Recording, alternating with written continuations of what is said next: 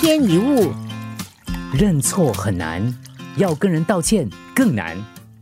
我们总是说，呃，我不是故意要，我不知道会变成这样的，就是不愿意说对不起，我错了。原因在于我们对道歉有些错误的认知，我们以为道歉就是向别人示弱，我们都想顾全面子，往往很难拉下脸。更何况，很多人认为只有做错了才需要道歉。如果我道歉，就表示我有错，所以为了证明自己没有错，绝对不能道歉。事实上，道歉有的时候无关对错。你想想，两个人有误会，其中一个先退让，是谁比较有修养呢？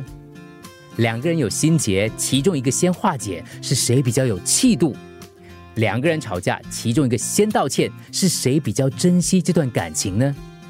有位女生说：“每次跟男朋友吵架，道歉的都是我。明明呢，双方都有错，为什么我总是先道歉的那一方？是向他示弱吗？”只是刚好相反，因为道歉需要勇气，只有勇敢的人才能够鼓起勇气道歉。这个道理在职场跟家庭都适用。父母必须从有错就反省、道歉这样的一个身教开始，让孩子学习认错的态度以及如何处理。不要担心孩子，呃，会变得没大没小，骑到你头上。他们反而会学会，呃，跟你一样，从错误当中学习，以及原谅跟体恤别人。在职场也一样，领导者必须有权威跟强势，当然是，但是不应该假装自己不会犯错。如果你的下属知道他们的错误会受到批判惩罚，你的错误则不了了之，你反而会失去了大家对你的尊重跟信任。与人建立情谊最好的方法是分享彼此的弱点。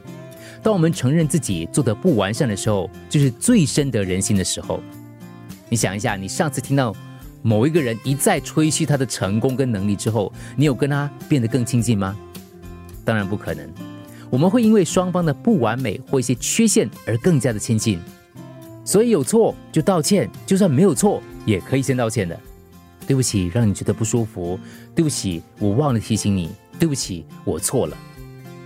爱不是在比谁比较有面子，而是谁愿意为了对方不要面子。退让不是输，是赢。你会赢得尊重，赢得友谊，赢得好关系。如果只要道歉就能够让你有更好的结果，何乐不为呢？一天一物。